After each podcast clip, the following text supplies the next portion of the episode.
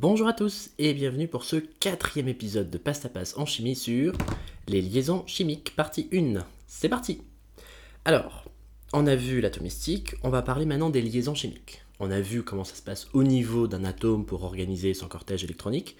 Maintenant, on va parler de plusieurs atomes qui vont donc former des molécules et on va parler de l'assemblage moléculaire, donc de l'assemblage de plusieurs atomes, comment les atomes se mettent les uns avec les autres pour former des molécules. Bah ça fait des liaisons covalentes Oui, mais comment ça se passe concrètement?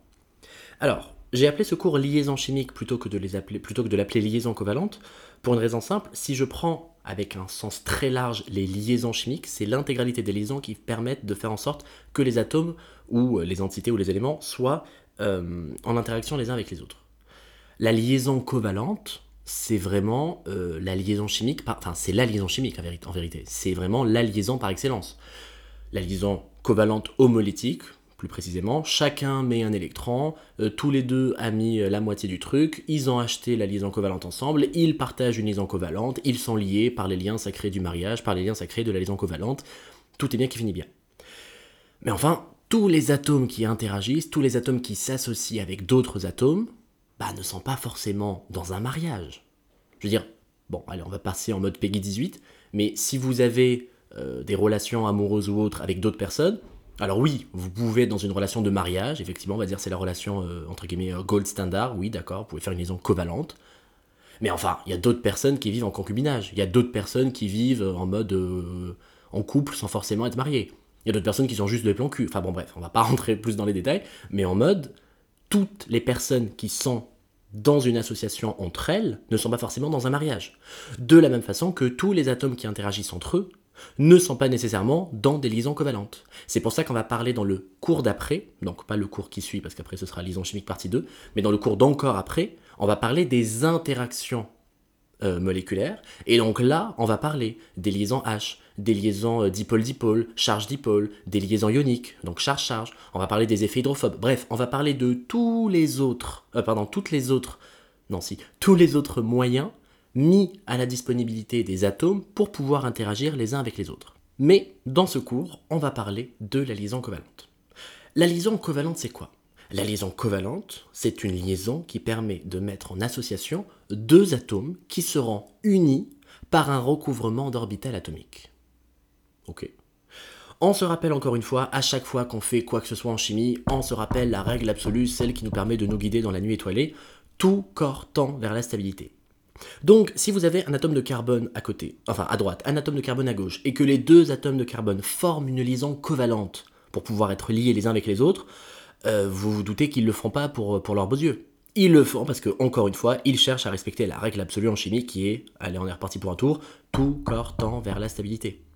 Donc en vérité, la liaison covalente, elle existe parce que cette liaison, donc en, gros, la liaison est possible uniquement si elle va permettre d'abaisser l'énergie du système.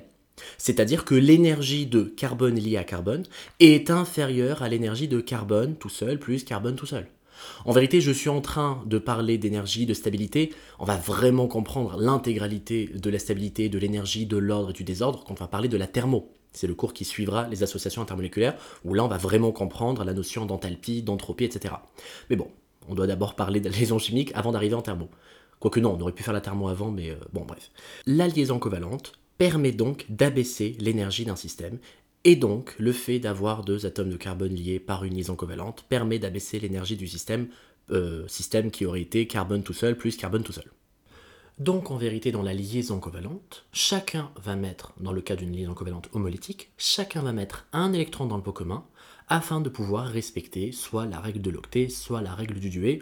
On en parlera juste après. En vérité, si je reprends l'exemple de la liaison covalente, c'est acheter le MacBook qui coûte 1000 euros chez Apple. Moi j'ai 500 euros, toi t'as 500 euros, moi tout seul j'ai pas de MacBook, toi tout seul t'as pas de MacBook, par contre à nous deux on peut l'acheter. Et donc, si jamais on a un ordi qu'on peut se partager à deux, bah moi de mon côté, je me dis euh, ouais, j'ai un ordi, et toi de ton côté, tu te dis euh, ouais, j'ai un ordi, alors qu'en vérité, il n'y en a qu'un pour deux. C'est un peu ce qui permet d'expliquer la base mathématique de la chimie.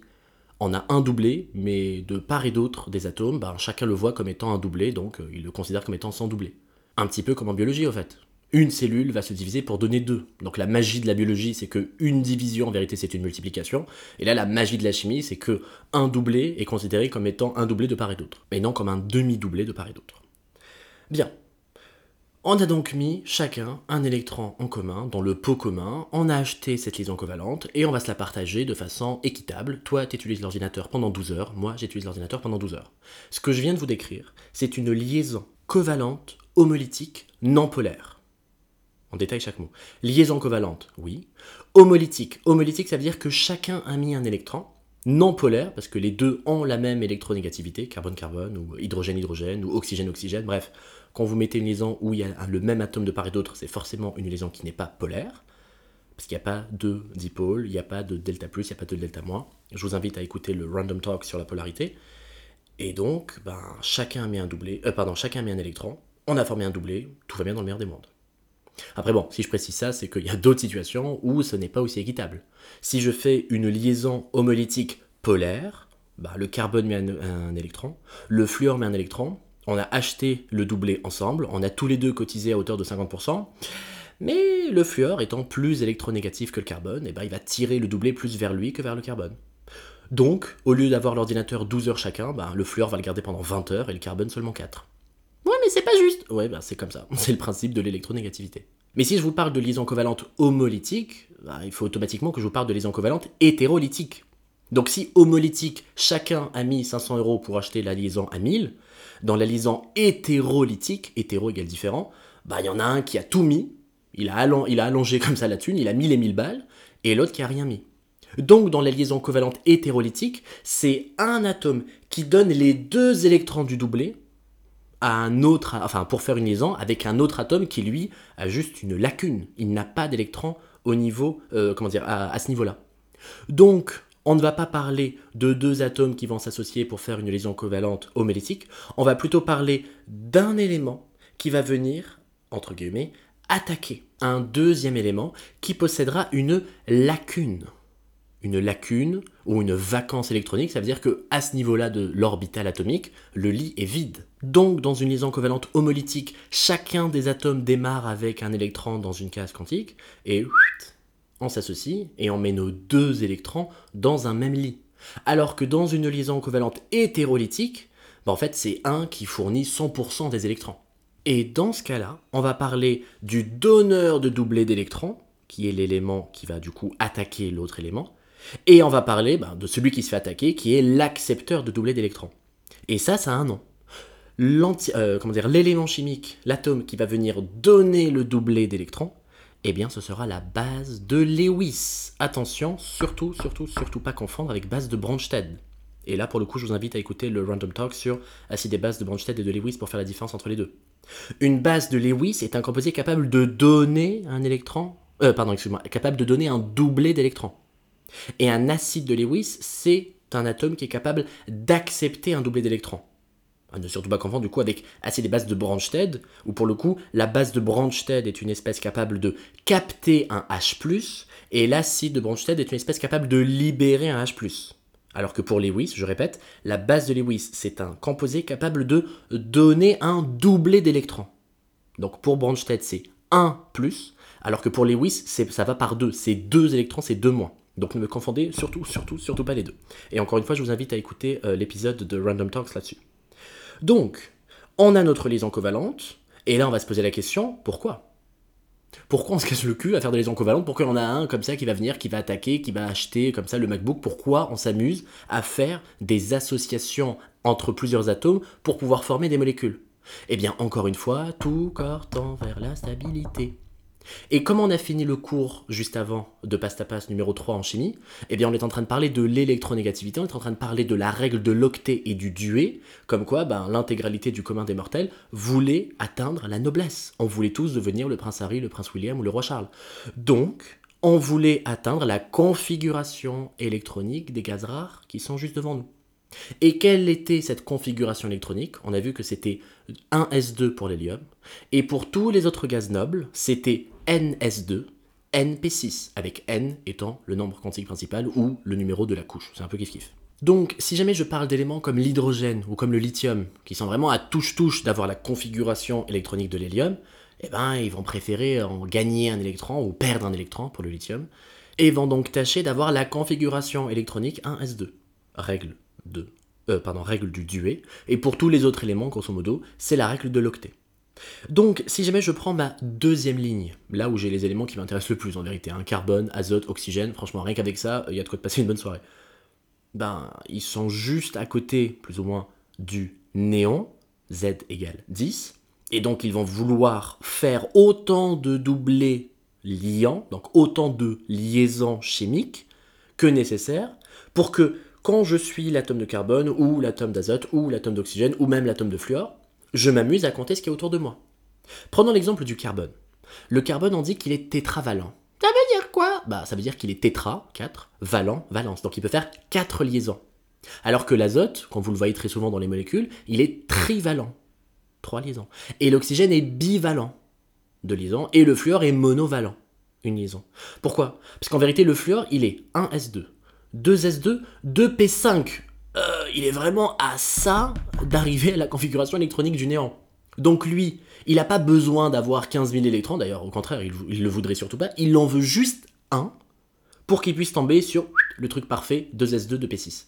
Donc il va faire une liaison chimique, une liaison covalente par recouvrement d'orbital atomique, pour que du point de vue du fluor, il s'amuse à compter les électrons, il va compter 1, 2, 3, 4, 5, 6, les siens, il va compter 7, le sien, et il va compter 8, celui de la liaison chimique. Mais c'est pas grave, parce que c'est ça la magie de la chimie.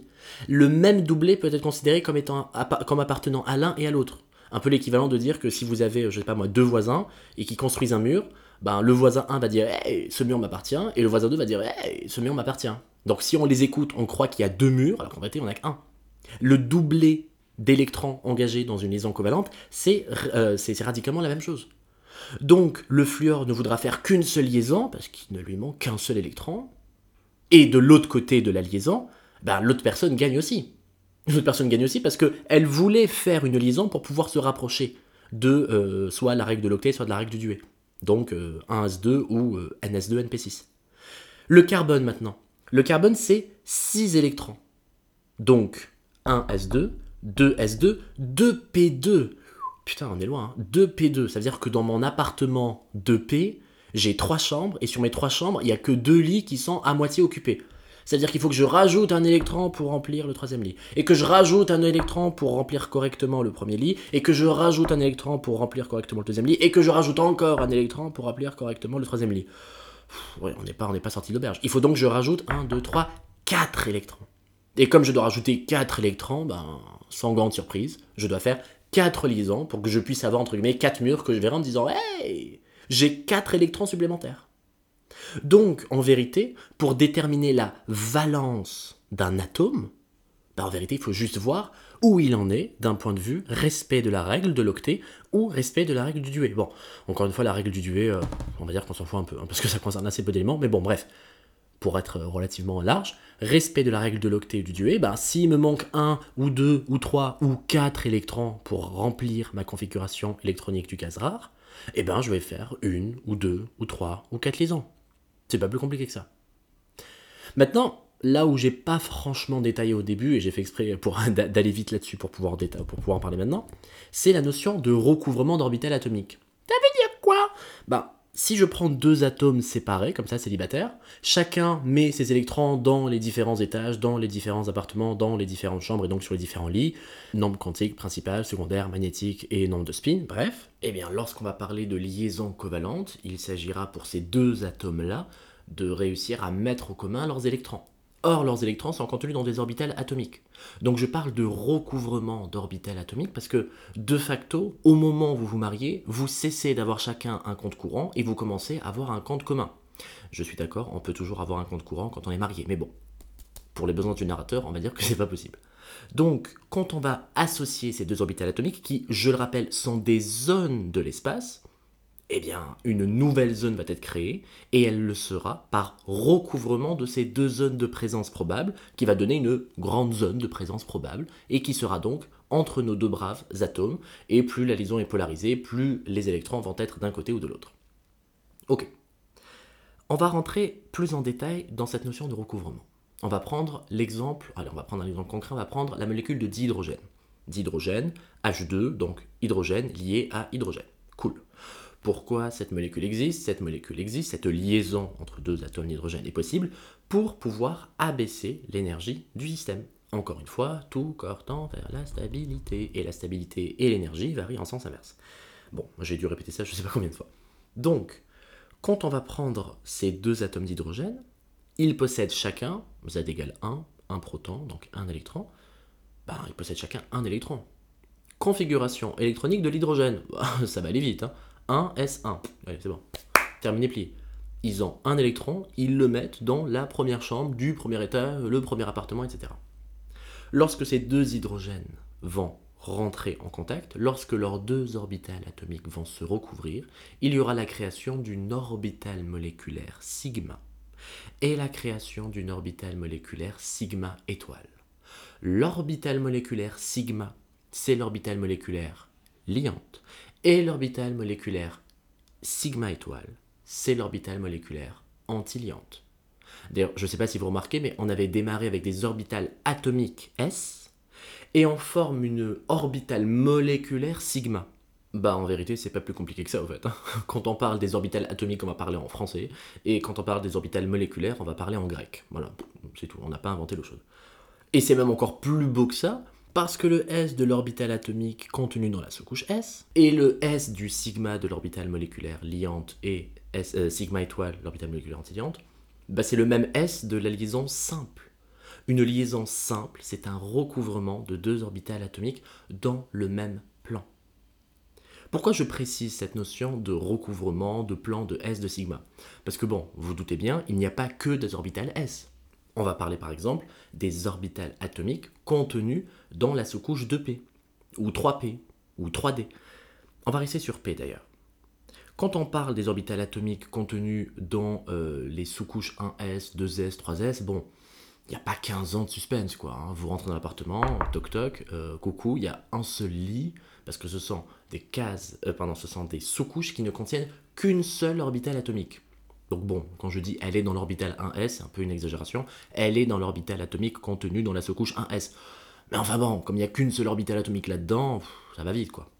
Comment on fait quand on va parler des orbitales atomiques contenues dans la sous-couche 2p On va pas dire la numéro 1, la numéro 2, la numéro 3. Eh bien, on rappelle encore une fois, ces différentes orbitales atomiques contenues dans la sous-couche de P, ou ces différentes chambres à coucher contenues dans l'appartement de P, c'est kiff-kiff, varient non pas par leur nombre quantique principal, ils sont sur le même étage, non pas par leur nombre quantique secondaire, ils sont dans le même appartement, mais par leur nombre quantique magnétique. Et on se rappelle, le nombre quantique principal c'est le volume, le nombre quantique secondaire c'est la forme, et le nombre quantique magnétique c'est l'orientation. Donc, c'est pas juste une orientation en plein sud vue sur la tour Eiffel ou vue sur les poubelles, c'est l'orientation des orbitales atomiques, l'orientation dans l'espace de, ces, euh, bah, de ces organisations spatiales. Eh bien, Dieu merci, j'ai un, deux, trois chambres, et dans ma dimension, j'ai une, deux, trois dimensions. J'ai l'axe des X, l'axe des Y et l'axe des Z. Donc, je vais avoir une orbitale atomique qui sera la 2P sur l'axe des X, la 2P sur l'axe des Y et la 2P sur l'axe des Z. Donc les différentes orbitales atomiques contenues dans la sous-couche de P, on va les appeler l'orbitale atomique de Px, l'orbitale atomique de Py et l'orbitale atomique de Pz. Et chacune de ces orbitales atomiques, qui, on rappelle, hein, la 2p elle a une petite forme de sablier, ben, va être sur l'axe des abscisses, des ordonnées ou de la hauteur. C'est tout. On va rester là-dessus. Et on va prendre un deuxième exemple. On va prendre mon brave atome de carbone. Allez, la chimie organique, on va parler du carbone. Quelle est la configuration électronique du carbone Z égale 6, je respecte mes règles de remplissage, donc je fais 1S2, ok, je monte au deuxième étage, 2S2, ok, puis après je pars à la 2P, mais je vais mettre que 2 électrons dans la 2P. Parce qu'il a 6 électrons, donc 1S2, 2S2 et 2P2. C'est tout. Règle de Hund je rentre au niveau de la sous-couche de P. Comment je répartis mes électrons? Encore une fois, quand vous êtes dans le métro, vous n'allez pas vous coller là où il y a une demi-place, vous allez vous mettre tranquille là où il n'y a personne. Donc les électrons vont se répartir d'abord en essayant d'occuper le maximum d'orbitales atomiques. Mais là, il y a trois orbitales atomiques et il n'y a que deux électrons dans la 2P. Donc, si je reprends toute euh, la répartition des électrons pour le carbone, j'ai deux électrons en spin antiparallèle dans la 1s, 1s2. J'ai deux électrons en spin antiparallèle dans la 2s, 2s2. Et j'ai deux électrons dans la sous-couche de P, avec un électron par exemple dans la PX, un électron dans la PY et la PZ qui reste vide. quand j'essaie de prendre la représentation de Lewis de cet atome de carbone. Ça veut dire quoi la représentation de Lewis? La représentation de Lewis, ça veut dire vraiment prendre la configuration électronique et s'amuser à représenter les différents électrons de valence. Donc le premier étage, 1s2, ce sont des électrons de cœur. Et les électrons qui restent au-dessus, 2s2, 2p2, ce sont des électrons de valence. Pourquoi? Eh bien pour la simple et bonne raison que les électrons de valence, ce sont eux qui réagissent. Les électrons de cœur ne réagissent pas. Et si les électrons de cœur ne réagissent pas, c'est que les électrons de cœur sont stables. Hmm, qui est stable? Les gaz rares. Donc en vérité, à chaque fois que vous remplissez la configuration électronique d'un gaz rare, euh, vous faites un peu genre checkpoint, point de sauvegarde, ok, ça je le cagnotte. C'est un peu comme dans le jeu là, le maillon faible. Vous dites banque et vous mettez ça de côté. Bah, c'est un peu la même chose. Les électrons de cœur qui représentent la configuration électronique d'un gaz noble, on n'y touche pas, ça devient stable. J'ai atteint, on va dire, le niveau Prince William, ok, maintenant je vais essayer d'atteindre le, niveau Prince Harry, puis après je voudrais atteindre le niveau euh, Roi Charles.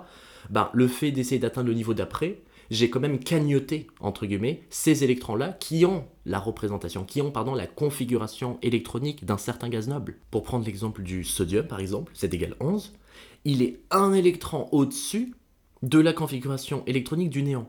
Donc il a 10 électrons qui sont stables, les deux premiers qui représentent la configuration électronique de l'hélium, les 8 d'après qui représentent la configuration électronique du néant. On aurait pris un élément qui aurait été 3, 4, 5 périodes après, ben il aurait cagnoté comme ça 3, 4, 5 configurations électroniques. Donc les électrons de valence, ce sont tous les électrons qu'il y a en plus depuis, la dernière, euh, comment dire, depuis le dernier remplissage de la configuration électronique d'un gaz noble. Donc en NS2, NP6 pour la règle de l'octet. Ou en 1S2 pour l'hélium. Donc, mon brave ami carbone, les électrons qui sont dans le AS2, euh, je les touche pas, quoi. C'est sur mon plan d'épargne retraite, euh, oui, j'ai l'argent, mais euh, j'y ai pas accès, quoi. Enfin, du moins pas tout de suite, et là, pour le carbone, quasiment jamais, quoi, parce que c'est stable. Donc, les électrons qui vont vraiment réagir, les électrons qui vont vraiment m'intéresser, c'est ceux qui sont au deuxième étage. Et quand je regarde mon deuxième étage, qu'est-ce que j'ai? Patatras, j'ai en tout et pour tout 4 orbitales atomiques, on est d'accord La 2s, la 2px, la 2py et la 2pz. Bien. Le problème est le suivant. D'ailleurs, il y a même deux problèmes. Le premier problème, c'est que la couche, pardon, la sous-couche de S n'a pas le même niveau énergétique que la sous-couche de P. Et le deuxième problème, le plus important, j'ai une orbitale atomique qui est blindée, la 2S, et j'ai une orbitale atomique qui est vide, la 2PZ. Donc si jamais je fais ma représentation de Lewis du carbone, vous savez le carbone d'habitude on le représente comment? On le représente comme ça, on fait la petite lettre C, et puis on fait un petit point en haut, un petit point à gauche, un petit point en bas, un petit point à droite, et roule ma poule. Il a 4 électrons célibataires et il est prêt à faire que 4 liaisons pour pouvoir respecter la règle de l'octet. Mais là si je décide de représenter honnêtement, et sans bidouiller, mon carbone avec sa, euh, sa configuration électronique, eh bien je vais écrire la petite lettre C, il n'y a pas de problème. Je vais écrire un petit point à gauche, un petit point à droite, ce sont les électrons de la 2px et de la 2py. Mais en haut, je vais écrire deux électrons, où je peux faire un petit trait, c'est la même chose. C'est la 2s qui est pleine. Et en bas, bah, pour représenter la dernière orbitale atomique qui reste, bah, là pour le coup c'est un lit où il n'y a personne qui est allongé, donc je vais juste faire un petit lit vide. Donc je vais vraiment faire une case, un petit rectangle comme ça, vide. C'est ce qu'on appelle une lacune électronique. Donc cet atome de carbone, il n'est pas bien parce qu'il ne répartit pas équitablement les électrons et que j'ai bah, un côté qui concentre deux électrons, un côté où il n'y a pas d'électrons. Donc ça veut dire que cet atome de carbone-là, bah, je le vois mal faire 4 liaisons. Or le carbone de mon enfance, bah, il fait 4 liaisons en fait. Le CH4, la molécule de méthane, c'est C, liaison hydrogène, C, liaison hydrogène, C, liaison hydrogène, C, liaison hydrogène. Or là, il y a une lacune d'un côté et il y a trop d'électrons de l'autre. Donc on comprend tout de suite que pour pouvoir représenter mon carbone tétravalent, je ne peux pas correctement travailler avec le carbone entre guillemets naturel. Donc, c'est pour ça que quand on parle du carbone tétravalent, et même pour le trivalent et le bivalent, on verra ça juste après, eh ben, on va pas vraiment utiliser le carbone natif, entre guillemets, on va utiliser le carbone bidouillé. Je reprends, on ne va pas travailler avec l'atome de carbone natif, on va travailler sous son état hybridé. Et ça veut dire quoi, hybridé? Eh bien, un hybride, c'est un organisme, une créature, ce que vous voulez, qui est différent de chacun de ses deux parents. Par exemple, si vous faites accoupler, je sais pas, je n'importe quoi, un lion avec un zèbre, bon, admettons que ce soit possible, euh, il me semble que j'avais vu ça quand j'étais plus chaud dans un livre de SVT, euh, vous allez avoir une espèce hybride où le gamin qui en résulte, bon, il doit avoir une sale gueule déjà, un zèbre, lion, un truc comme ça, euh, qui n'est ni le lion, ni le zèbre. Nous, par exemple, on n'est pas des hybrides. Nous, on fait partie de la même espèce que nos parents. Ce sont des Homo sapiens, ils nous ont donné, on est des Homo sapiens aussi. Par contre, un hybride est intrinsèquement différent de chacun de ses deux parents. Donc, quand je vais parler d'orbital atomique hybridé, c'est ça, hein, quand je dis le carbone hybridé, ça veut dire que ces orbitales atomiques le sont. Et donc, qu'est-ce que je veux dire quand je parle d'un atome de carbone qui possède des orbitales atomiques hybridées? Eh bien, ça veut dire que ces orbitales atomiques ne seront plus des orbitales atomiques entre guillemets natives. Ce seront plus les vrais orbitales atomiques, c'est-à-dire un S, une PX, une PY, une PZ, mais on va hybrider, on va les forcer à fusionner pour donner quelque chose de différent. Donc, dans le cas de mon atome de carbone que j'ai envie d'avoir tétravalent, et que donc j'ai envie d'avoir avec 4 électrons célibataires, j'ai deux problèmes qui se posent à moi. Le premier, c'est que j'ai trop d'électrons dans la, euh, dans la 2S et que je n'ai pas assez d'électrons dans euh, l'une des P, on va dire la PZ. Et le deuxième problème, qui n'est pas des moindres, c'est que les niveaux énergétiques de ces orbitales ne sont pas les mêmes. Parce que vous vous doutez bien que si j'avais eu quatre appartements, euh, pardon, j'avais eu quatre chambres dans le même appartement, là la, question ne se serait pas posée. Si j'avais quatre orbitales atomiques au même niveau énergétique, la règle de Hund aurait fait que je remplis 1, 2, 3, 4, et là, euh, par magie, j'ai déjà ce qu'il me faut. Parce que j'aurais eu euh, chaque orbital atomique qui serait à moitié rempli, donc j'aurais mon carbone avec 4 points, au lieu d'avoir un carbone avec 2 points, un doublé d'un côté et une lacune de l'autre. Donc en vérité, pour répondre à mon problème, je dois faire en sorte de ne pas avoir une orbitale atomique S d'un côté avec son niveau d'énergie et trois orbitales atomiques P de l'autre avec leur niveau d'énergie, mais que je devrais avoir quatre nouvelles orbitales atomiques qui possèdent toutes le même niveau énergétique. Comme ça, bim bam boum badaboum, la règle de Hund s'applique. Je remplis d'abord en essayant d'occuper le maximum d'orbitales atomiques et là, naturellement, j'ai envie de dire, je me retrouverai à avoir mes 4 électrons célibataires. Donc ce que je suis en train de vous dire, c'est qu'il faut créer une nouvelle catégorie d'orbitales atomiques en fusionnant la 1s, en fusionnant les 3p, pour avoir une nouvelle classe entre guillemets d'orbitales atomiques qui seront toutes au même niveau énergétique. Donc, pour pouvoir créer ces nouvelles orbitales atomiques, ben, je vais devoir prendre ce que j'ai. Hein. Je veux dire, quand je fais un gâteau, c'est pareil. Hein. J'ai un gâteau à la fin, mais j'ai eu besoin d'avoir de la farine, des œufs, du sucre, du, euh, du lait, des trucs comme ça. Donc, pareillement, pour les orbitales atomiques hybridées, qui ne vont pas sortir du chapeau, hein, j'aurai besoin de prendre mes orbitales atomiques natives et de les bidouiller, de les fusionner pour donner mon gâteau. Qu'est-ce que je prends comme ingrédient? Eh ben, Je prends toutes mes orbitales atomiques. Donc je prends une orbitale S, plus une orbitale P, plus une orbitale P, plus une orbitale P. Donc je prends S plus P plus P plus P. Donc je prends S, P, 3. C'est tout en fait. L'état d'hybridation SP3, ça signifie que pour faire ma recette me permettant d'avoir mes nouvelles orbitales atomiques qui sont toutes au même niveau énergétique, ben si je veux qu'elles soient toutes au même niveau énergétique, je dois nécessairement et mathématiquement toutes les prendre c'est-à-dire la 1, euh, la S, et c'est-à-dire les 3 P. Donc on dit S, P3, parce qu'il y a 3 fois P. Et donc je vous le donne en mille. Si jamais je précise SP3, c'est que je ne suis pas tout le temps obligé de prendre mes 3 orbitales atomiques P que je veux mettre dans ma recette. Vous avez probablement dû entendre parler de l'état d'hybridation SP2, et même de l'état d'hybridation SP. Ben, dans la même logique, maintenant vous avez compris ça, vous comprenez le reste. Qu'est-ce que ça veut dire un état d'hybridation SP2 ben, ça veut dire que pour faire ma nouvelle recette, mon nouveau gâteau, mes orbitales hybridées, je prends une orbitale S, plus une orbitale P, plus une orbitale P. Point. Je ne prends pas la troisième orbitale P. Et là, dans la même logique, si je décide d'avoir un état d'hybridation SP, bon, il ne faut pas non plus avoir inventé l'eau chaude, je prends une S et une P. Donc je ne touche pas deux orbitales P.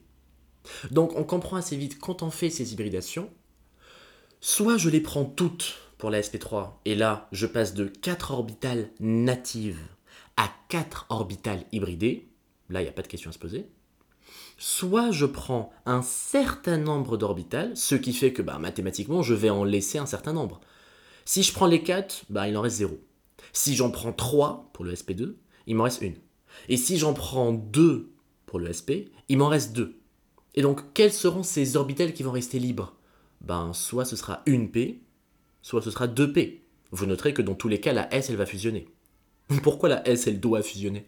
Ben Parce que c'est la S qui fait l'égoïsme, c'est la S qui contient ces deux électrons dans la même orbitale atomique. Donc elle, j'ai envie de dire, elle est vouée à fusionner, elle est vouée à s'hybrider. Et donc finalement la question c'est est-ce qu'elle s'hybride avec une ou deux ou trois orbitales atomiques On va prendre encore une fois le sp3. Eh bien, quand j'ai l'hybridation sp3, je n'ai plus d'atomes, euh, pardon, excusez-moi, je n'ai plus d'orbital atomique S et je n'ai plus trois orbitales atomiques P.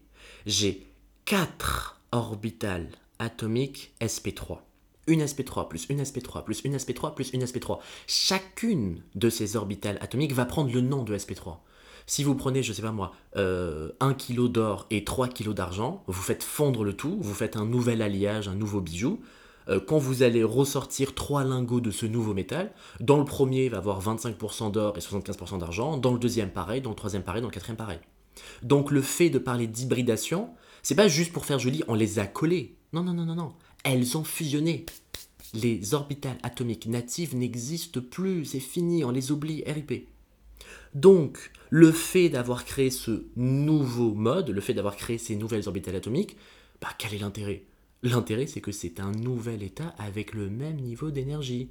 Oh, jour de joie Donc c'est comme si j'avais créé, entre guillemets, pour faire simple, hein, si je reprends l'exemple de mes appartes, ben, l'état d'hybridation, c'est comme si j'avais pété le mur et que j'avais fait une grande communication entre les deux chambres, enfin, pardon, entre les deux appartes, le 2S et le 2P. Et maintenant, la règle de Hund fait que ben, quand je rentre dans ce même et unique appart, j'ai quatre chambres. Et donc la règle de Hund veut que j'essaye d'occuper le maximum d'orbital atomique avant d'essayer de le remplir à, 100%. Donc je mets un électron partout, et comme je n'ai que 4 électrons, eh bien j'ai rempli chacune de mes orbitales atomiques sp3 à moitié. Et donc la règle de Hund imposera que j'aurai un électron dans chacune des orbitales atomiques. Point.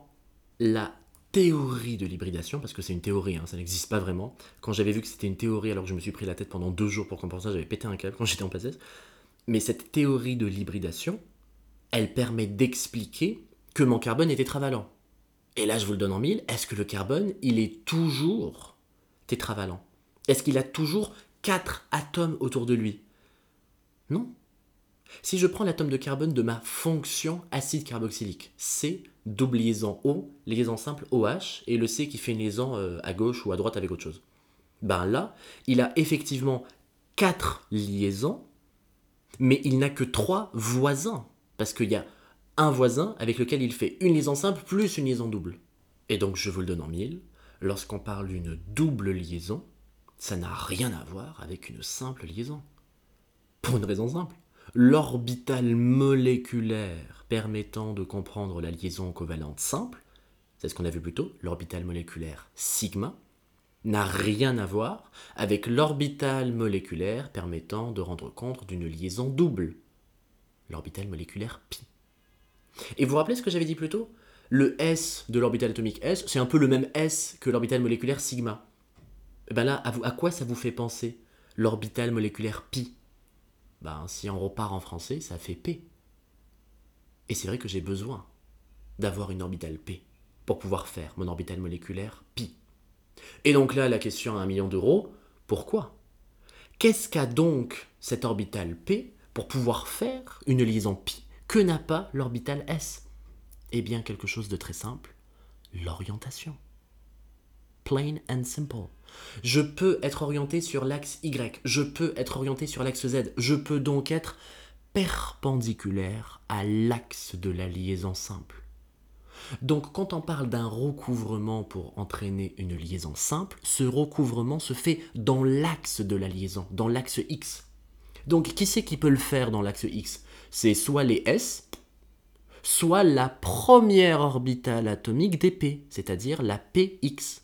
Parce que finalement, dans le fond, que l'orbital atomique ait une forme de sphère ou que l'orbital atomique ait une forme de sablier ou machin, en vérité, on s'en fout un peu de la forme. Ce qui m'intéresse, encore une fois, c'est l'orientation. Et donc là, on comprend que les nombres quantiques principales secondaires magnétiques, c'est pas du tout de la rigolade, parce que c'est le nombre quantique magnétique qui permet de rendre compte de l'orientation. L'orientation dans l'axe des X, bah, c'est une orientation qui est dans l'axe. Je peux donc faire un recouvrement qui est dans l'axe de ma liaison, et je ne peux donc faire que des liaisons simples. D'ailleurs, c'est un peu logique. Si c'est simple, c'est que c'est dans l'axe, c'est pas très compliqué. Par contre, une liaison pi, une liaison double, ça se fait perpendiculairement à l'axe. Quels sont les axes qui sont perpendiculaires à x? Eh bien, il y a l'axe y et il y a l'axe z. Donc, si jamais je reprends mon cas d'hybridation SP2, on reprend l'exemple, je vais donc prendre en mélangeant une orbitale S plus une orbitale P plus une orbitale P. Point. Il va donc y avoir à la fin trois orbitales SP2. On se rappelle, hein, le mélange d'argent et d'or, elles ont toutes le même nom. SP2, SP2, SP2. Mais il y a une orbitale que je n'ai pas touchée. C'est ce qu'on va appeler l'orbitale P pure. On l'a pas touchée. Elle est nickel. Franchement, jamais déballée sous blister, comme neuf. Donc l'orbitale P pure, eh bien je vous le donne en mille, ce sera soit la PY, soit la PZ. Pourquoi? Ben Parce que c'est elles qui permettent d'être perpendiculaires à l'axe de la liaison. Et donc c'est grâce à elles que je peux faire une liaison double. On peut même décider d'aller plus loin. Qu'est-ce que c'est que l'état d'hybridation SP Eh bien, l'état d'hybridation SP, ce n'est ni plus ni moins que une orbitale S plus une orbitale P. On mélange, on mélange, on mélange, on mélange, et voilà, c'est prêt. Donc il me reste cette fois-ci deux orbitales P pures. Encore une fois, 9 sous blister, jamais consommé, jamais déballé, jamais ouvert. Et devinez quels seront donc les deux P qui seront restés purs? Eh bien, je vous le donne en mille, ce sera la PY et la PZ. Eh, mais les deux, elles sont perpendiculaires. Exactement. Donc quand j'avais une orbitale P pure qui restait perpendiculaire, qui me permettait de faire une liaison double, si jamais je prends l'hybridation SP, où j'ai deux orbitales atomiques P pures, et que chacune me permet de faire une liaison double, qu'est-ce que ça signifie? Ça signifie que l'atome de carbone hybridé SP peut faire deux doubles liaisons.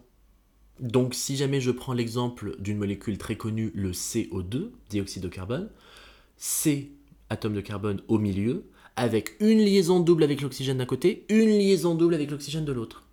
Eh bien, je vous le donne en mille, cet atome de carbone est hybridé SP. Si je prends l'atome de carbone dans la fonction acide carboxylique, C double liaison O plus OH, plus une autre liaison. Ben lui, il ne fait qu'une seule double liaison, il n'en a pas besoin d'avoir plus, il fait trois liaisons simples plus une double. Il a donc trois orbitales au même niveau énergétique plus une qui est restée pure il est donc hybridé sp2. Et si je prends un atome de carbone qui est lié à une fonction, enfin un groupement hydroxyle qui lui confère une fonction alcool, bon, c'est un carbone qui est tétravalent, il a quatre liaisons simples, il a besoin d'avoir quatre orbitales atomiques au même niveau énergétique pour avoir chaque électron célibataire, il est donc hybridé sp3. C'est pas plus compliqué que ça. Et en vérité, on peut même aller plus loin quand on parle de l'hybridation, parce que l'hybridation est directement en lien avec la géométrie. Ben oui, au fait. Si jamais je m'amuse à parler de la molécule de CO2, bah l'atome de carbone, il va pas avoir à droite à gauche. Hein. Il a un oxygène à droite, un oxygène à gauche, fin de l'histoire. Donc, le fait de parler de l'hybridation, ça permet de rendre compte de la nature des interactions, pardon, de la nature des orbitales moléculaires. Est-ce que c'est des sigma? Est-ce que c'est des pi? Et en fonction de ces orbitales moléculaires, ben, je vais être plus ou moins bloqué d'un côté ou de l'autre et je vais avoir une certaine géométrie par rapport à une autre. Et c'est là qu'on va parler de la théorie VSEPR. Alors VSEPR, c'est de l'anglais pour Valence Shell Electron Pair Repulsion. Valence Shell, donc électron de valence. Electron Pair Repulsion, répulsion de paire électronique. Donc on peut traduire ça par la théorie, alors on va essayer de faire une traduction, la théorie de la répulsion électronique des paires d'électrons de valence. Hmm. Pourquoi? Parce que les électrons sont chargés négativement en fait. Les électrons, ce sont des charges moins. Donc je vous parle depuis tout à l'heure de liaison, de liaison, de liaison, de liaison. On se rappelle pas ce qu'on a dit au début. Une liaison covalente, c'est juste un doublé d'électrons liants. Donc oui, on écrit notre liaison quand on est sur la feuille avec, un, avec un petit trait, c'est mignon, c'est joli, c'est rigolo. Mais ça reste des électrons. Qu'est-ce qui se passe quand vous mettez plein de charges moins au même endroit euh, Ils ont tout enfin, toutes les charges envie de se barrer. Ce n'est pas stable. Or, moi, je ne veux absolument pas de quelque chose de pas stable. Encore une fois, le premier fondement en chimie, la Bible absolue, ce qui doit vous guider dans la nuit étoilée. Tout corps tend vers la stabilité. Donc, a fortiori, les molécules également. Donc si jamais moi, atome de carbone, je veux faire 4 liaisons simples avec 4 hydrogènes, pour me former la molécule donc de CH4, le méthane, le plus petit, le plus petit hydrocarbure, ben il est hors de question que je vienne parquer tous mes hydrogènes du même côté. Parce que ça veut dire que je vais avoir plein de liaisons covalentes côte à côte, et je vais donc avoir plein de doublés d'électrons côte à côte. Et si j'ai plein de doublés d'électrons côte à côte, je vais avoir plein de charges moins côte à côte. Et ça ne marche pas, parce que c'est pas stable. Et donc, encore une fois, c'est comme pour l'épisode de Random Talk sur la polarité, si vous vous amusez à mettre plein d'aimants moins côte à côte, eh bien ça va se barrer, ce n'est pas stable. Donc, dans la même logique, cette théorie VSEPR, donc la théorie de répulsion de paires d'électrons de valence, c'est ce qui vous permet de comprendre où sont situés les différents atomes voisins de part et d'autre, et donc, in fine, de comprendre la géométrie de votre molécule. Bien. On va reprendre encore une fois un exemple parce qu'on n'est jamais à ça près. Vous êtes un parent et vous avez des enfants qui sont insupportables. Admettons que vous avez deux enfants. Vous avez une grande maison. Vos enfants n'arrêtent pas de se bagarrer, ils sont chiants, ils n'arrêtent pas de faire du bruit. Vous décidez de les séparer. Parce que quand ils sont trop proches l'un de l'autre, ils commencent à faire le bordel, ils sont trop excités, ils foutent n'importe quoi. C'est l'équivalent de dire que chacun des enfants, c'est une paire d'électrons de valence. Quand ils sont trop proches, c'est pas stable. Donc j'essaie de les éloigner au maximum. Admettons que j'ai une grande maison. Avec, je sais pas moi, six chambres. Est-ce que vous allez décider de mettre chacun des enfants dans des chambres côte à côte Ou vu que vous n'avez que ces deux enfants-là, et vous avez quand même toute la baraque, vous allez faire en sorte de les éloigner au maximum? Eh bien, évidemment, ce sera la deuxième option. Donc, pour reprendre l'exemple d'un atome de carbone hybridé SP comme dans le CO2, il n'a que deux enfants insupportables à gérer, il n'a que deux oxygènes à droite et à gauche. Il va pas s'amuser à dire bon, euh, je vous sépare, mais avec un angle de 30 degrés. Mais pourquoi faire peu quand on peut faire plus? Donc, il va, les, il les séparer avec un angle plat de 180 degrés, donc de part et d'autre. Et là, ils sont vraiment aux antipodes. Et pourquoi ces oxygènes sont situés aux antipodes? Parce qu'encore une fois, la stabilité. Pourquoi est-ce que je vais faire en sorte que mes atomes seront encore plus proches et que donc mes liaisons covalentes et que donc mes doublés d'électrons soient encore plus proches alors que je peux les éloigner? C'est de la bêtise. Donc je les éloigne au maximum. Ce qui me permet de comprendre que dès le moment où je vous dis Hey, dans cet atome de, dans cette molécule, l'atome de carbone central est sp2, automatiquement vous me dites hmm, eh ben la géométrie de cette molécule sera linéaire. On va pas parler de géométrie trigonale plane, tétraédrique, dans l'espace machin et tout, non. Je n'ai que deux gamins. Pourquoi je vais en mettre un à droite, un à gauche? Il suffit juste que j'en mette un d'un côté et l'un à l'opposé. Pourquoi je vais le rapprocher? Ça n'a pas de sens. Eh bien là, on comprend que la théorie VSEPR est directement en lien avec la théorie de l'hybridation. On va prendre cette fois-ci un deuxième exemple. Allez, on va prendre l'acide méthanoïque ou l'acide formique, c'est-à-dire le plus petit acide carboxylique. Donc j'ai C, doublisant O en haut, à gauche j'ai juste un hydrogène, à droite j'ai un OH. J'ai donc un atome de carbone qui engage trois liaisons simples plus une liaison double, bim bam boum badaboum, hybridation sp2. J'ai donc trois voisins qu'il faut encore une fois que j'essaye euh, d'éloigner le maximum. Donc là, rebelote, je suis euh, père ou mère de famille, j'ai des gamins qui sont infernales, sauf que là j'ai pas deux gamins, j'en ai trois. Donc je peux pas m'amuser en mettre deux d'un côté et un de l'autre. Il faut que j'arrive à garder le même espace entre les enfants.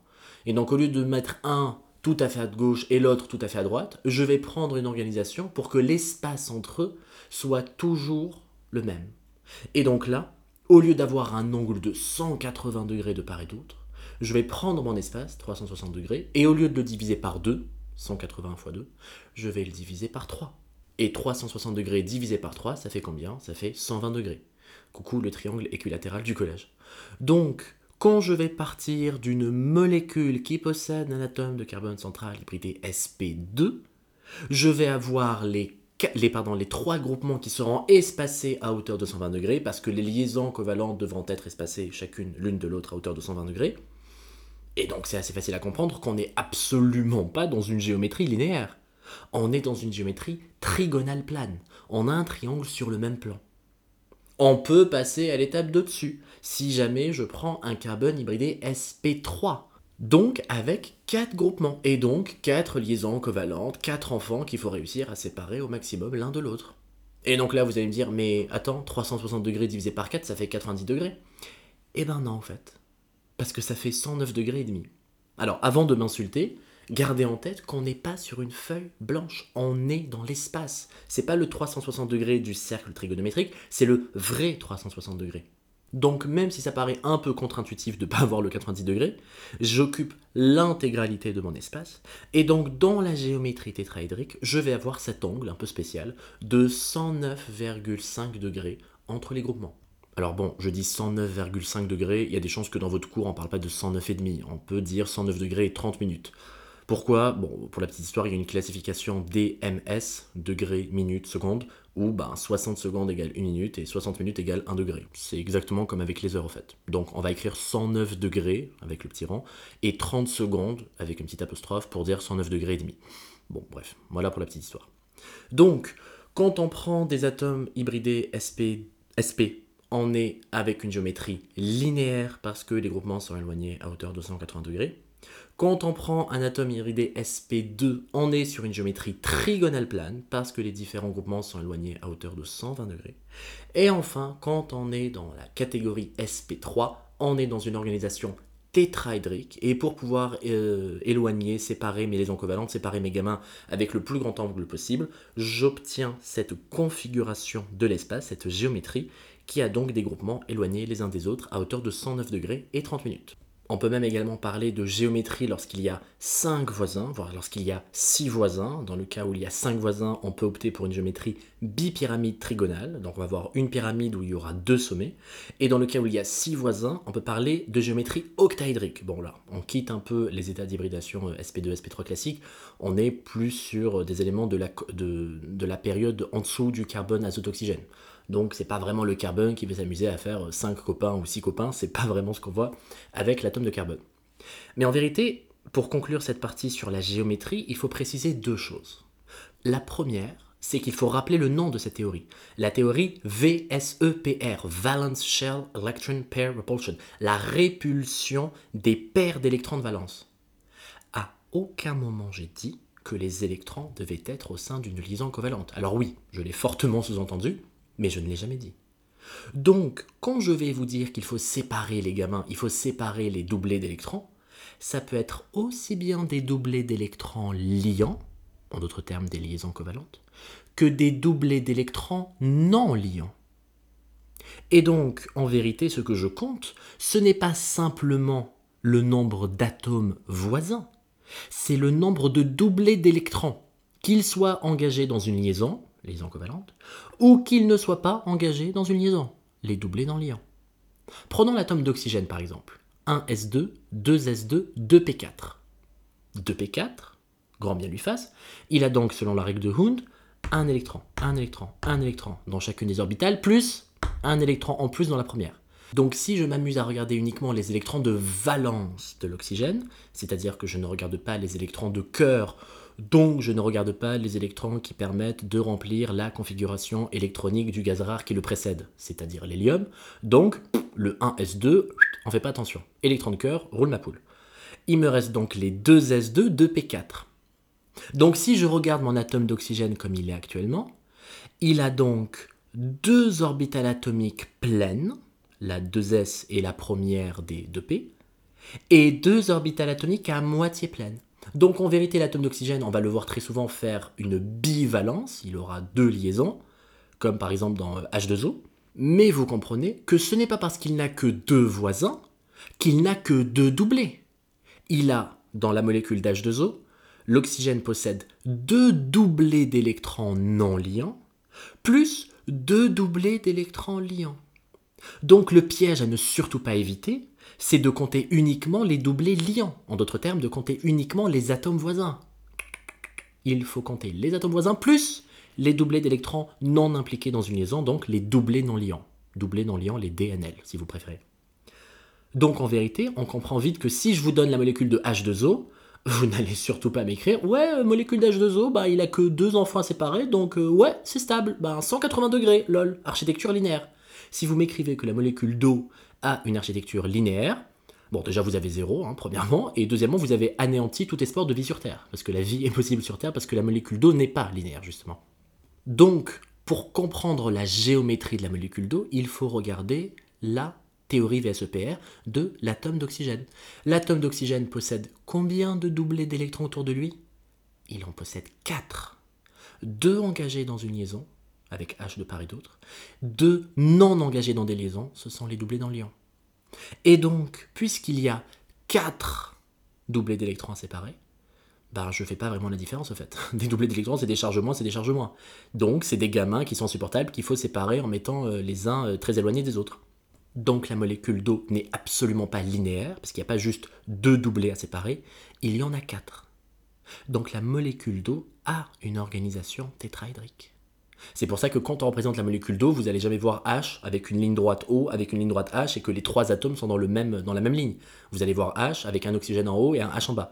On fait cette petite représentation pour expliquer que la molécule d'eau est coudée. Et pourquoi la molécule est coudée Enfin, ça ressemble à un coude parce qu'il y a un petit, euh, un pli, bon bref. Bah parce que l'organisation est tétraédrique.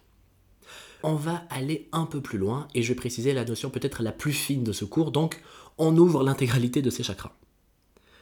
Quand on parle du fait de devoir séparer les doublés d'électrons, je vous ai dit, je m'en fous qu'ils soient dans une liaison ou qu'ils ne soient pas dans une liaison, les doublés d'électrons, c'est des doublés d'électrons, c'est deux charges moins, donc il faut que j'arrive à les séparer.